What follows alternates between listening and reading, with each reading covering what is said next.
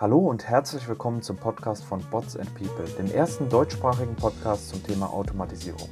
Unser heutiger Gast ist Julian Beckers, Managing Director bei der Weisenberg Group. Mit Julian sprechen wir über die Entwicklung der RPA-Branche in den letzten Jahren, den Unterschied von Konzernen und mittelständischen Unternehmen bei der Implementierung von RPA und einiges mehr. Also sei gespannt und viel Spaß bei der Folge. Hallo Julian, schön, dass du da bist. Erzähl uns doch einmal, wer du bist und was du genau machst. Ja, hi. Vielen Dank hier für die Einladung bei Bots and People. Gerne. Zu meinem Hintergrund äh, kann ich nur sagen, ich komme ursprünglich aus dem Rheinland, bin jetzt, gehe auf die Mitte 30 zu, habe ursprünglich mal Wirtschaftsingenieurwesen studiert, äh, habe dann einige Jahre Consulting gearbeitet, ist ja nicht unüblich zu unseren Zeiten. Mhm. Und bin jetzt hier seit ja, über zwei Jahren bei der Weißenberg äh, voll im Einsatz rund um das Thema RPA.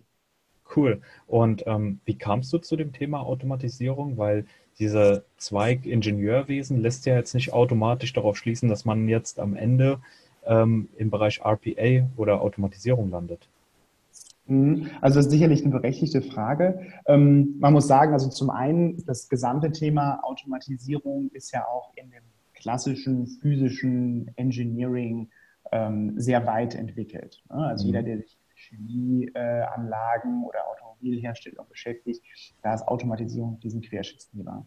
Mhm. Wir selber hier sind ähm, an das Thema gekommen im Rahmen von Softwareentwicklung und sind auch so an das Thema RPG gekommen, wie viele, die früh mhm. dabei waren, und zwar das Thema Testautomatisierung, ähm, wo man anfänglich die Bots für benutzt hat, um äh, ganz andere Software-Sachen ähm, in Volumen durchzutesten. Ja. Okay. Mhm. Ja. Und du bist jetzt bei der Weißenberg Group. Und mhm. wie sieht denn, wie sind denn da dein, dein Alltag aktuell aus? Also das kann man jetzt natürlich äh, in jeder erdenklichen Detailstufe äh, erörtern. ja. Also um es mal, um es mal so darzustellen, letztlich ähm, funktioniert bei uns das Geschäft natürlich auch so wie bei klassischen Beratungen IT-Dienstleistern. Mhm. Wir haben laufende Projekte, ähm, das heißt morgens, wir arbeiten in einer Mischung aus agiler Arbeitsweise und klassischer, das heißt morgens machen wir ein Daily für die Sprints der laufenden Projekte. Da geht mhm. es also darum, wie sieht das Backlog an Bots aus, die gebaut werden müssten. Ähm, dann schaut man sich an, in welchem Status sind die einzelnen Entwicklungsprojekte, bin ich da schon im Testing oder mache ich schon Deployment oder solche Sachen, also bin ich weiter mhm. vorangeschritten.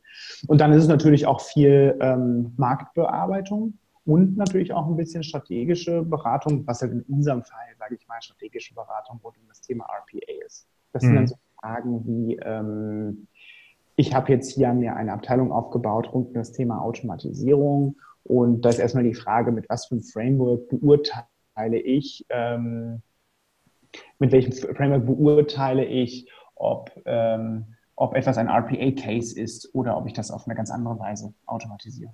Ne? Okay, spannend. Ähm, Jetzt hast du ja schon so ein bisschen, bist du ins Kerngeschäft ähm, auch von, von Weißenberg reingegangen. Also ihr habt ja auf der einen Seite, habe ich auf eurer Webseite gesehen, die klassische äh, IT-Beratung, Softwareentwicklung und eben auch das Thema RPA und mhm. Automatisierung. Mhm. Ähm, eine Frage, die mir da gekommen ist oder was mich besonders interessieren würde, ist, ähm, entsteht aus einem klassischen IT-Beratungsprojekt auch hin und wieder oder des Öfteren, das kannst du mir jetzt sagen, ein mhm. RPA-Projekt? Leitet sich das so ein bisschen voneinander ab oder sind das wirklich zwei separate Dinge, die Kunden da anfragen? Mhm. Also, sagen wir mal so, es sollte eigentlich dicht beieinander liegen, IT- und RPA-Projekte. In der Realität ist dem aber nicht so. Mhm. Ähm, RPA selber ist sehr stark businessgetrieben aus den mhm. Fachbereichen. Das ist auch so ein bisschen das, was die Erfolgsgeschichte von RPA der letzten zwei, drei, vier Jahre ausgemacht hat. Mhm. Und zwar, dass ich eine viel größere Basis habe von Leuten, die ganz nah an den Prozessen dran sind, die sie automatisieren wollen. Ja. Okay. Ähm, es ist dennoch sehr, sehr wichtig, dass auch wenn diese RPA-Projekte, und man muss sagen, aktuell kommen sie sehr stark top-down. Die meisten CFOs oder CIOs haben das auf der Agenda im Rahmen der Digitalisierungsinitiativen, dass man sagt, irgendwas machen wir mit RPA. Mhm. Ähm, die werden dann kommen, werden top-down getrieben in den Unternehmen. Ähm, da muss man schauen, dass man sehr, sehr früh die IT auch strategisch einbindet. Ja. Mhm. Da geht es also um, um, also auf dem ersten Level mal die gesamte Governance. In welchem Rahmen finden diese ganzen RPA-Sachen statt? Ähm, wie sieht es aus mit der Infrastruktur, der bereitgestellt werden muss mhm. und so weiter und so fort. Trägt, trägt das die IT-Abteilung als sozusagen ja eigentlich für, aus ihrer Sicht zusätzlichen Aufwand? Trägt die das immer so mit, dann auch, mhm. diese Umsetzung? Ja, also es ist in der Tat ein Problem, muss man sagen, mhm. ähm, dass nicht nur während der Umsetzung, ich meine, das gibt man halt aktuell viel an externe Dienstleister wie uns raus, mhm. ähm, auch um sich mal anzuschauen, wie man sowas macht, bevor man dann ein eigenes Center of Excellence aufbaut. Ähm, es ist so, dass wenn die Bots dann erstmal laufen, das macht, hm. die, macht Softwarebots jetzt ähm, sehr ähnlich zu, zu physischen Robotern. Da gibt es einfach einen gewissen Servicebedarf für die ganz klassischen Dinge von Maintenance und die Updates und dann habe ich Changes und so weiter. Mhm. Und das ähm, ist halt nicht vorstellbar, dass das in den Fachbereichen bleibt und gleichzeitig ist es natürlich für eine, für eine, für eine IT schwer, das auch noch aufzufangen im Rahmen von einem Helpdesk sich mit einer mhm. neuen Technologie zu beschäftigen und auch noch ein Helpdesk zu machen. Also das sind so Sachen, ähm, das muss man von vornherein klar machen, ähm, wie man diesen Service rausgibt. Mhm. Total verständlich auf jeden Fall. Ähm, mhm. Kannst du mal aus deiner Praxis so ein Anwendungsbeispiel slash Kunden, Kundenbeispiel nennen, das dir so im Gedächtnis geblieben ist? Wo du sagst, wow, das, das äh, fasziniert mich vielleicht heute noch? Mhm. Also ich habe da ein Beispiel, das habe ich in einem anderen Interview, das ist nämlich äh, die, die, die, lustigste oder interessanteste Geschichte, was man da automatisieren kann. Das mhm. würde ich jetzt ungern nochmal ähm, bringen. Ja. Ähm, aber vielleicht ein Fall, den sehr, sehr viele, auch eigentlich äh, fast jeder schon mal erlebt hat, aber ähm, ihm vielleicht nicht klar war, dass das ein RPA-Prozess ist, oder ein einfacher RPA-Prozess. Und zwar mhm. sämtliche PIN-Reset-Vorgänge, die man mal auf äh, Kreditkarten, Masterkarten oder Kundenkarten hat. Mhm. Also ich, ich, vergesse meinen PIN, ich rufe bei der Bank an und äh, gestehe, dass ich es nicht mehr weiß und möchte einen neuen beantragen. Ja. Dann habe ich natürlich in dem ersten Layer eine ganz normale Interaktion mit einem Kundenbetreuer, der mich auch authentifiziert und so weiter und so fort. Und dann schließt sich ja für den Kundenbetreuer dort ein relativ langer Prozess an, wo auf sehr unterschiedlichen Systemen arbeiten muss. Der muss also erstmal eine alte Karte sperren, der muss einen neuen PIN erzeugen. Dann muss der, sagen wir mal, über ein Webinterface zu einem Dienstleister gehen, der dir diesen neuen Brief druckt und verschickt. Und dann muss ein neuer, sagen wir mal, Feedback-Call eingestellt werden. Und das läuft in der Realität natürlich so ab, ich spreche mit dem Mitarbeiter in der Bank also alles klar, ich stoße die ganzen neuen PIN-Vorgang an, drückt auf den Knopf und dann läuft ein Bot los und arbeitet auf dem System und stößt den Vorgang an. Und ja. während der das macht, kann er den nächsten Call entgegennehmen. Und das ja. war vor vielen, vor, vor, vor vielen, ich schon, vor, vor wenigen Jahren das üblich, dass all diese Sachen manuell abliefen. Das heißt, ein Kundenbetreuer wow. hat fünf Minuten telefoniert und hatte danach äh, 20 Minuten Prozesscycle, um manuell auf Systemen was nachzuschlagen. Mhm. Wow. Also das, das, ist, ähm, das ist nicht unüblich ja. dass man sowas äh, jetzt mit RPA-Projekten macht. Und ist auch gerade im Bankenumfeld, die häufig auch doch sehr, ähm, sehr in die Jahre gekommenen äh, Legacy-Systemen sitzen, mhm. ähm, ist da RPA häufig auch das äh, Mittel der Wahl. Ja, okay, super spannend. Das, ähm, ich ich, ich finde es auch ähm, äh, mega spannend aus der Seite des Kunden auch. Also zum ja. einen ne, die Prozesse der Bank zu automatisieren, dahingehend, dass sowas dann schneller geht und effizienter abläuft. Aber auch ne, als, als Kunde finde ich das auch immer unglaublich nervig, so ein Prozess. Ähm, und auch echt interessant darüber nachzudenken, sowas mal zu automatisieren im privaten ja, Umfeld. Definitiv, definitiv. Ja, ja. Wie, wie im Vorgespräch erfahren, ähm, wohnt ein Gangster-Rapper bei dir in der Straße. Wie würdest du ihm jetzt erklären, wie so ein RPA-Projekt bei seinem Label ablaufen kann? ja, das ist, das ist in der Tat so. Ähm, also im Prinzip ist er vielleicht auch gar nicht der schlechteste Ansprechpartner, um zu erklären, ähm, wie ein RPA-Projekt abläuft und was das bringt. Denn letztlich betreibt er jetzt in dem konkreten Fall ja auch ein größeres und recht erfolgreiches Geschäft, was sicherlich ja. viel Potenzial bietet für Automatisierung. Hm. Also üblicherweise muss man sagen, die größten Hebel für den Erfolg von solchen RPA-Projekten ist wahrscheinlich 30 bis 50 Prozent am Anfang überhaupt die Identifikation der richtigen Prozesskandidaten. Und da kann man jetzt hingehen und sagen, ja, ähm, repetitiv, Volumen, einige Systemgrenzen, passt schon. Ganz so mhm. einfach ist es nicht, ähm, einen richtigen Kandidaten zu finden, der technisch machbar und wirtschaftlich Sinn macht. Ähm, das ist nicht so ganz leicht. Das ist mhm. also zumindest nicht so leicht, wie die großen ähm, Bot-Hersteller das suggerieren. Unternehmen tun sich dabei sehr schwer. Mhm. Das heißt, die Phase 1 ist erstmal, sich mit Verständnis der Prozesse der Fachbereiche und auch dem Verständnis, was kann ein RPA-System leisten, sich ähm, auf die Suche zu begeben und ein langes Backlog an potenziellen Kandidaten zu füllen. Mhm. Die muss ich dann im Endeffekt bewerten auf dem, sagen wir mal, Workflow-Level, Prozess-Level 4 ähm, und muss mir wirklich ganz im Detail anschauen, was passiert denn da in diesem Prozess. Okay. Und dann wiederum kann man in vielen Fällen zwei Drittel der Kandidaten ausschließen. Und wenn ich dann drei, vier, fünf Prozesskandidaten übrig habe, kann ich daraus ableiten, was brauche ich denn jetzt an RPA-Technologie, wie ziehe ich die Infrastruktur hoch. Mhm. Und ähm, dann geht es natürlich in die gesamte Entwicklung, das Testing, das Deployment und hinter den Betrieb und Service. Ja. Mm, jetzt hast du ja, jetzt hast du das ja auf RPA bezogen, diesen Ablauf. Mhm. Ähm, kommt ihr manchmal auch zum Schluss, wenn ihr so einen Prozess oder so einen Ablauf analysiert habt, okay, RPA äh, ist jetzt vielleicht nicht das Richtige, es gibt noch andere Tools oder Technologien zur Prozessautomatisierung und wir ziehen die vor. Kommt das auch hin und wieder vor? Oder sagt ihr, hm. RPA ist eigentlich immer das Mittel der Wahl? Hm. Nee, also das machen wir, machen wir definitiv nicht. RPA ist auch einfach nicht immer das Mittel der Wahl. Ähm, es gibt natürlich, RPA selber konkurriert ja angefangen von klassischer Schnittstellenentwicklung über irgendwelche iPaaS-Lösungen mit vielerlei anderen technischen Lösungen, um Programme zu verknüpfen, mhm. bis hin zu der Lösung, die Unternehmen die letzten zehn Jahre gewählt haben, und zwar, ich muss mehr Praktikanten einstellen. Mhm. ähm, ja. das, das ist ja so, das ist ja so der, äh, der Rahmen, in dem, in dem das stattfindet, ob ich RPA ja. nehmen soll.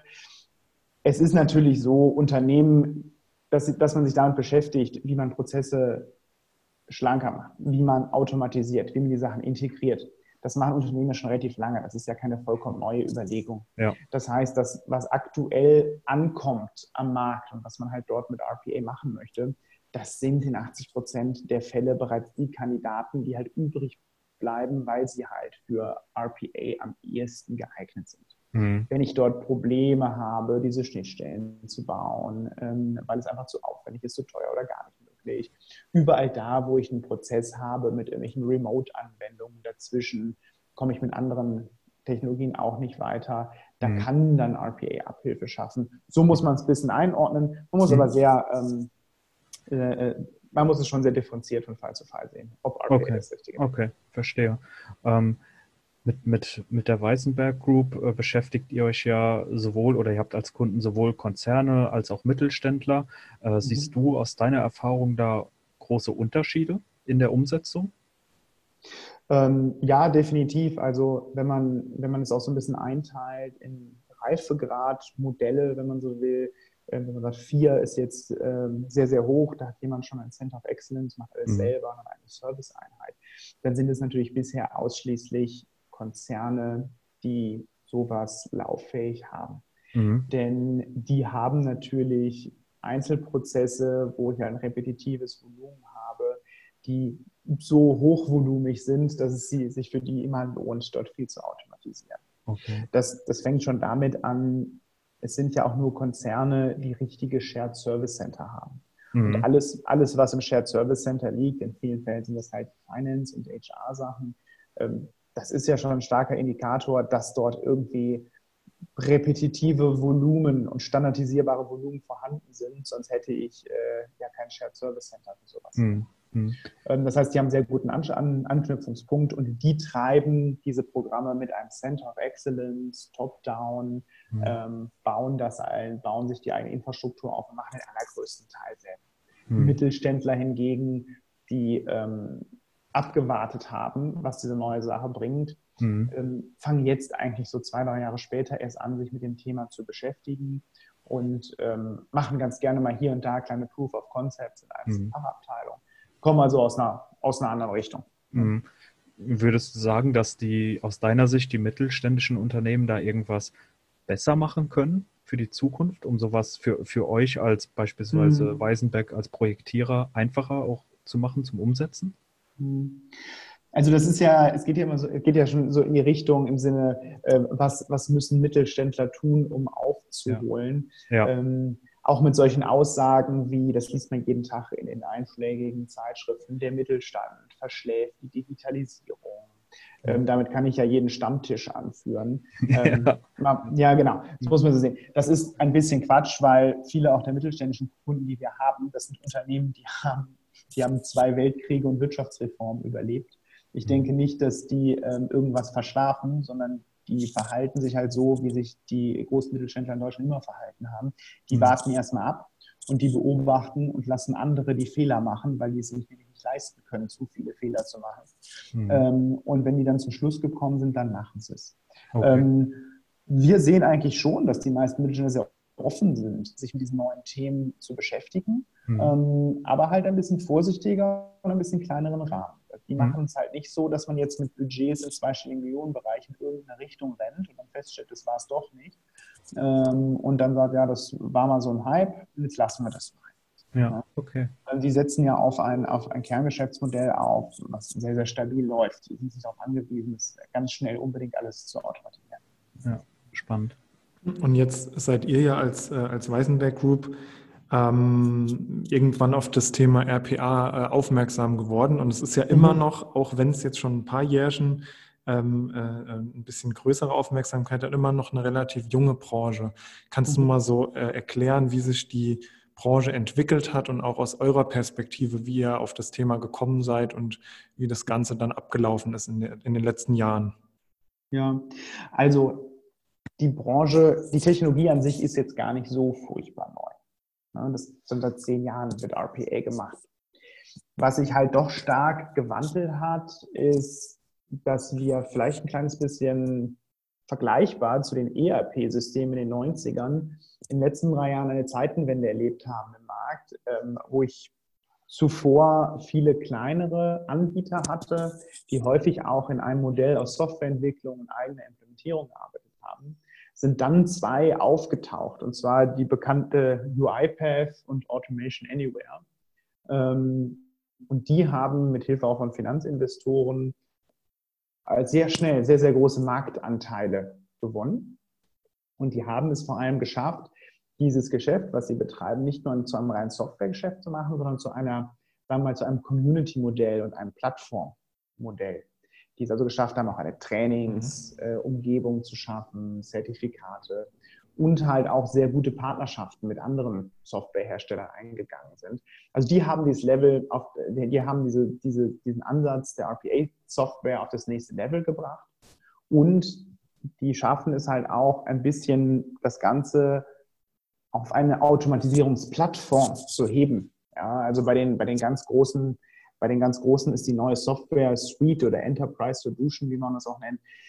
Das hat, da ist RPA jetzt sagen wir, ein Teilbereich davon. Man, man bietet dort also eine ganze Entwicklungsumgebung mhm. an, ähm, über die ich die unterschiedlichsten Automatisierungssachen machen kann. Also wir haben sowohl eine, eine horizontale Bewegung, das heißt angefangen von der Prozessidentifikation bis hinten zum Measurement, wird da einmal komplett horizontal der ganze Lifecycle abgebildet aber dann auch eine vertikale Bewegung. Das heißt, indem ich mir jetzt eine Google AI oder einen, einen Watson dort anbinde, ähm, kann ich jetzt vertikal neue Use Cases erschließen. Und damit sind diese Tools sehr mächtig geworden. Mhm. Ja. ja also das ist so ein bisschen die Entwicklung am Markt. Ja. ja. ja. ich fand das so interessant, als, als du uns erzählt hast, dass du das damals mal im äh, Economist gelesen hast, so UiPath, the next big thing. Mhm. Äh, wie, wie, wie ist das für dich, dass es dann tatsächlich das next big thing geworden ist? Ja, also man, das, ähm, wenn irgendwas geklappt hat, guckt man ja immer zurück und äh, findet dann Argumente, warum man zur richtigen Zeit die richtigen Entscheidungen getroffen hat. Das ist natürlich Quatsch. Ähm, als wir angefangen haben, uns mit dem Thema RPA zu beschäftigen, da war noch gar nicht abzusehen, ob eine UiPath mal in ein paar Jahren den Markt dominiert. Ja. Ähm, das ist letztlich eine Wette, die wir eingegangen sind. Das dann, wir setzen jetzt auf diese Technologie äh, verstärkt. Man hätte ja auch andere Anbieter in den Fokus nehmen können. Und das ist eine Wette, die wir gewonnen haben. Das, das war gut. Ja. Ja. Ähm, hätte eine große Finanzierungsrunde von UiPath nicht geklappt oder andere Dinge ähm, und eine andere Technologie würde jetzt vorne liegen, dann hätten wir auf den falschen Kandidaten gewettet. Aber auch da, um da so ein bisschen den, den Vergleich zu ziehen, auch so in den 90er Jahren, wenn jetzt ein Unternehmen gesagt hat, wir spezialisieren uns als Implementer auf irgendein ERP-System, da war auch nicht abzusehen, ob SAP und Oracle diesen Markt abräumen. Ja. Es gab vielleicht Hinweise, wenn man sich damit beschäftigt hat, konnte man sagen, ja, die haben viele Stärken auf ihrer Seite, aber letztlich wissen konnte das keiner. Ja. Jetzt hast du auch schon ähm, die, die UiPath Community ähm, angesprochen. Automation Anywhere ist da ja auch stark unterwegs. Ähm, mhm. Wie ist denn das Kräfteverhältnis oder vielleicht ist Kräfteverhältnis auch der falsche Begriff? Wie ist denn das Verhältnis zwischen äh, den Implementierern wie euch und den Softwareanbietern? Mhm. Also Kräfteverhältnis ist jetzt schwierig. Wir sind ja partnerschaftlich genau, unterwegs. Ja. Ne? Also es ist so, dass ähm, gerade die großen, die gerade genannten Anbieter setzen sehr, sehr stark auf ihre Partner. Ähm, ist letztlich ja auch ein Ansatz, der jetzt zum Beispiel die Microsoft und SAP-Produkte groß gemacht hat, indem man Partner hat, äh, die mit äh, ihren Füßen auf dem Boden unterwegs sind im Markt, ähm, die die Leute kennen, die die einzelnen spezifischen Anforderungen kennen und die halt die Brücke schlagen zwischen Software und Anwendung.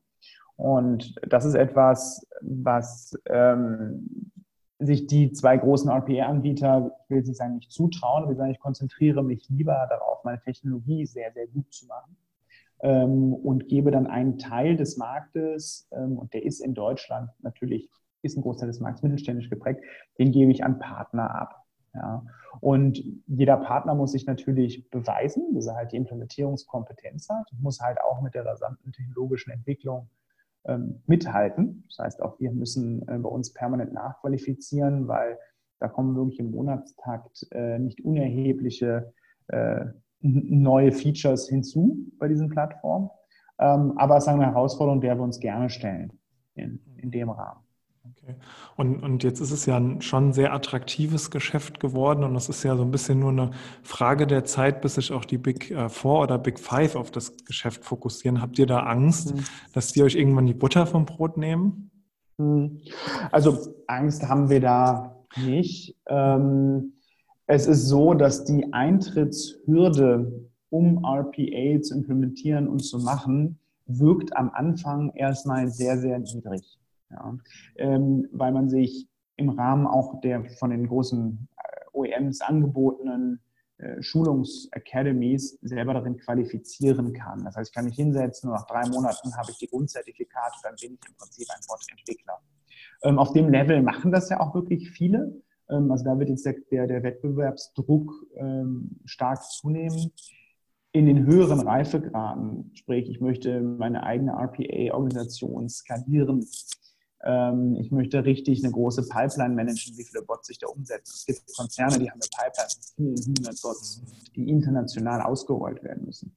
Die äh, in, unter unterschiedlichsten Umständen äh, müssen die äh, müssen die auf einer Infrastruktur laufen. Da gibt es ganz unterschiedliche Hosting-Überlegungen, da gibt es ein Service, andere Service-Level-Überlegungen.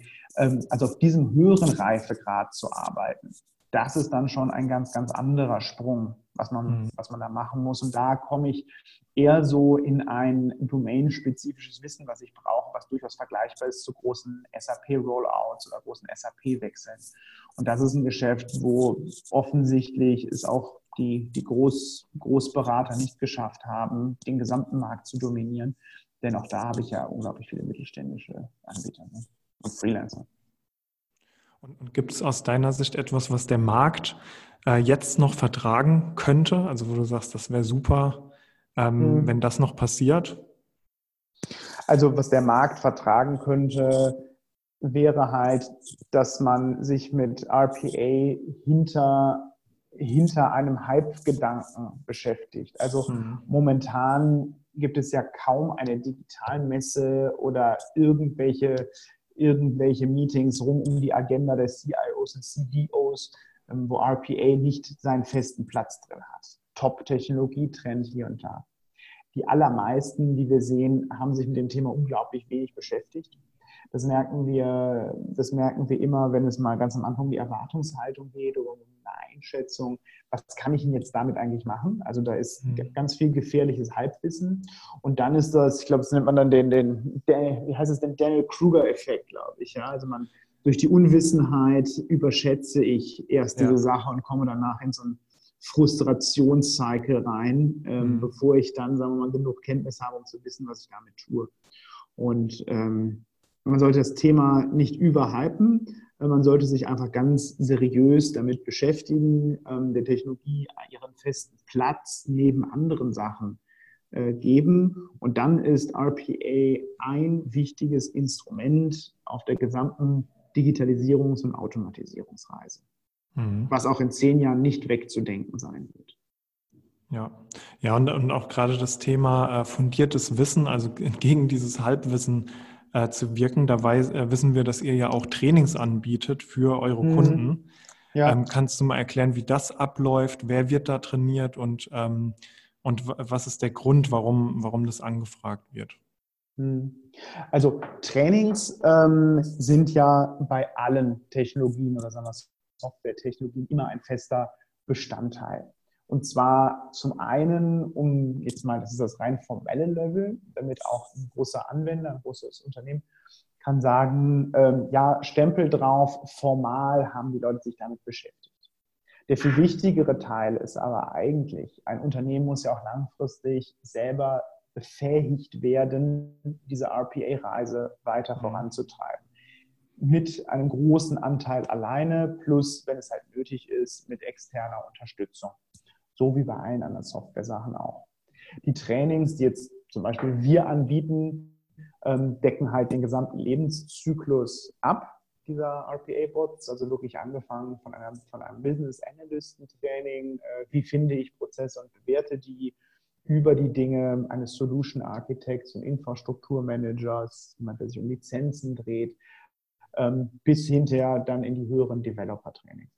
Und obwohl halt das Online-Angebot an solchen Kursen ähm, wirklich groß ist und auch die Online-Angebote, die von den großen Herstellern angeboten werden, sind qualitativ mittlerweile sehr hochwertig, hat sich ja schon gezeigt, dass so ein Blended Learning, wo ich also meine Online-Sache, der Vor- und ein Online-Kurs der Vor- und Nachbereitung mit Classroom-Trainings kombiniere, wo ich auch explizit ähm, mit dem Trainer meine einzelnen Fragestellungen durchgehen kann. Der Effekt, der Lerneffekt dadurch ist ähm, enorm viel höher. Ne? Und gerade Unternehmen, die jetzt angefangen haben, ein kleines Center aufzubauen, merken schnell, dass sie einen festen Trainingspartner in der Ausbildung brauchen. Gut, also ich glaube, das, das waren ähm, sehr, sehr spannende Eindrücke schon mal aus der Branche. Wir haben noch unser ähm, neues äh, Fragenformat äh, und das ist der Fragenautomat. Ja. Fünf schnelle Antworten. Den, ähm, mhm. den wollen wir ritualgemäß also jetzt zum zweiten Mal durchführen mit dir. Mhm. Und ähm, da ist die erste Frage direkt. Ähm, welche ja. Influencer oder Blogs empfiehlst du zum Thema Automatisierung? Mhm. Also wir selber ähm, arbeiten zusammen und greifen auch viel auf die Computerwoche zurück, die sich schon sehr, mhm. sehr lange intensiv ähm, mit dem Thema beschäftigt. Cool. Dann die zweite Frage. Was ist aus deiner Sicht aktuell die Software mit dem größten Potenzial und warum, jetzt auch außerhalb von, von RPA? Also ich würde die Frage eigentlich doch ganz gerne auf, auf RPA äh, beziehen. okay. Gerne, ja. Ähm, in dem Fall, das, äh, das ist ja auch das, wo wir unser, unsere Energie und Geld drauf wetten, ist es die ja. UiPath die mit den neuen, sagen wir, den, den neuen Plattformlösungen End-to-End ähm, einfach eine Möglichkeit schafft, Automatisierung äh, horizontal und vertikal in einem Unternehmen zu treiben. Ja. Mhm. Okay. Und die dritte Frage, wenn du heute ein Investmentbudget von 30 Millionen Euro erhalten würdest, in welche mhm. Art von Business würdest du investieren? Ich würde auch in das Automatisierungsbusiness investieren. Ähm, und zwar würde ich ein, ein, sagen wir mal, ein Robotic Operating Center, ein ROC für den Mittelstand gründen. Also ein Center, was sämtliche Service-Level ähm, abbilden kann für RPA-Betreiber, plus die entsprechenden Trainingsfacilities anbietet, um gerade dem, dem Mittelstand einen Aufschlagpunkt zu geben, das Thema Robotics äh, langfristig produktiv zu betreiben. Mhm. Also so eine, so eine Art gemeinsames COE quasi. Genau, also ähm, ein gemeinsames, äh, also ich würde es eher Operating Center nennen. Mhm. Ähm, also eine Art Shared Service Center rund um das Thema RPA, was so die zwei, drei führenden Technologien abbildet, was in den Mittelstand anbietet. Denn ich sehe nicht, ähm, dass, dass diese Unternehmen das selber schaffen werden. Also dafür haben die auch einfach nicht genug Prozesse. Es lohnt sich für die nicht. Ähm, und ich habe auch ein paar Fragezeichen an dem gesamten Nearshoring-Thema, weil ich persönlich nicht der Ansicht bin, dass sich RPA-Prozesse so gut Nearshore im Service bedienen lassen. Mhm. Ja. Okay, dann, dann äh, für die vierte Frage gehen wir jetzt mal in so eine kleine Dystopie rein. Oh ja. Äh, stell dir eine Zukunft vor, in der Automatisierung von Prozessen weitreichend gescheitert ist. Mhm. Was ist da schiefgelaufen? Also eine gar nicht mal so völlig unrealistische Zukunft, muss man mhm. sagen. Wenn man es nicht vernünftig macht, kann es schnell passieren. Ähm, also was schiefgelaufen ist, man ist blind und im Hype in dieses Thema reingerannt, hat sich wenig Gedanken darüber gemacht, ähm, an welchem Punkt ich wie meine Automatisierungsreise starte, ähm, habe die falschen Prozesse ausgewählt, habe die falsche Technologie ausgewählt und habe organisatorisch das Thema falsch aufgehangen. Und wenn ich diese drei Sachen konsequent mache, ist das sogar relativ wahrscheinlich, dass man die Automatisierung nicht hinbekommen hat. Mhm. Also ich denke, dass, ja. ja. Ich denke, ein guter Vergleich ist, ist vielleicht sogar E-Commerce oder solche Sachen. Ne? Also sind ja, ja auch viele mhm. völlig blind in den 90ern reingestartet, ja, und äh, haben das dann irgendwie als Nebenbei-Thema betrieben und mussten dann anerkennen, also wenn ich das jetzt nicht zu einem, auf, ein, auf ein hohes Professionalitätslevel bringe, dann äh, wird mir dieser Absatzkanal auch nicht viel, viel Spaß machen. Mhm. Okay, also jetzt, das ist bezogen auf, äh, auf einzelne Unternehmen. Insgesamt ist aber die, die Automatisierung von Prozessen und dieser Trend schwer aufzuhalten, oder? Den halte ich für, ich halte es für unmöglich, diesen Trend aufzuhalten. Mhm, ähm, okay. wenn man sich, also es gibt einen grundsätzlichen ökonomischen Druck. Das ist halt mal das Gesellschafts- und Wettbewerbssystem, für das wir uns entschieden haben dass Unternehmen schneller und besser und günstiger werden müssen im Wettbewerb und die Automatisierung in der physischen Produktion, die so vor 20, 30 Jahren angefangen hat. Ähm, da hat man ja gesehen, was das gebracht hat. Und jetzt ist halt die, sagen wir mal, die, die äh, Business- und Office-Welt dran. Und das Potenzial mhm. für jeden, für jeden, der schon mal alleine ein Praktikum in einem großen Unternehmen gemacht hat, äh, dem ist relativ schnell klar, wie groß das Potenzial ist, dort Dinge zu automatisieren. Ja, absolut. So, dann äh, kommen wir zur äh, schönsten Frage des Fragenautomats. Mhm. Äh, heute, wenn du fünf Jahre in die Vergangenheit reisen könntest, was würdest du dir selbst mit auf den Weg geben? ja, das ist, äh, ist das ist äh, die Frage, die man sich äh, wahrscheinlich jedes Jahr an Silvester. genau. ja, das, ähm, das, würde ich jetzt, das würde ich jetzt gar nicht mal auf, auf RPA beziehen. Ja. Ähm, grundsätzlich wahrscheinlich meine Zeit ein bisschen besser einteilen, den wichtigen Dingen mehr Zeit geben, mehr Sport machen in meinem Fall. ja, mhm. ähm, und mich gesünder ernähren. Also ich würde mal sagen, der klassische Silvesterkatalog, der dann meistens bis März hält. Das würde ich mir definitiv mehr, äh, hätte ich mir definitiv mehr auf den Weg geben sollen die letzten fünf Jahre. Ja, ach, da, da, da kann ich mit dir fühlen. Ich glaube, der Olli auch. Total, ja, ja klar. Ja, da sind, sitzen wir alle in einem Boot. Genau, also hätte ich, hätte ich jetzt äh, nicht äh, in den letzten Jahren angefangen, mich mit RPA zu beschäftigen, dann äh, wär, würde, würden wir jetzt sitzen, ich würde sagen, hm, hätte ich mal ein bisschen früher mich schon mit dem Thema beschäftigt.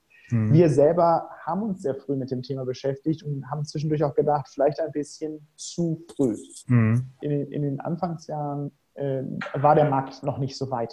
Ja? Mhm. Ähm, das, das, ist vielleicht so, das ist vielleicht einer der, der, der, der Fehler, äh, wenn man es jetzt mal einfach businessmäßig so sieht. Mhm. Super spannend. Julian, dann danke ich dir für diesen ja. Podcast-Talk. Es war, ja. Das war ähm, ja sehr informativ. Ich denke, dass äh, unsere Hörer da auch einiges mitnehmen konnten. Auf mhm. jeden Fall. Ja, und ähm, dann sage ich in diesem Sinne, gerichtet an unsere Hörer, ciao, bis zum nächsten Mal. Ja, vielen Dank und ähm, von mir alles Gute hier aus, ein schönes Wochenende aus, aus Düsseldorf gerade. Danke. Ciao. Bis dann, ciao. ciao. Wir hoffen, euch hat diese Folge gefallen. Schreibt uns gerne für einen Austausch zum Thema Automatisierung an podcast@botsandpeople.com oder schreibt uns einfach auf LinkedIn an. Die Links dazu findet ihr wie immer in der Beschreibung. Bis zum nächsten Mal.